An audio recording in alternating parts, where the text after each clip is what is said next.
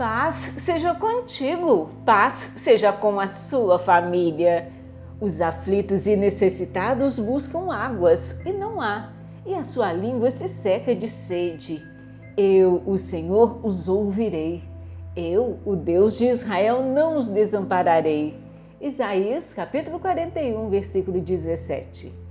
O Senhor é sempre gracioso e sempre derrama misericórdia irrestrita sobre os assuntos de sua afeição. Porque sabemos que Deus nos ama, podemos ter prazer no conhecimento de que Ele certamente estará ao nosso lado em nossa hora de necessidade.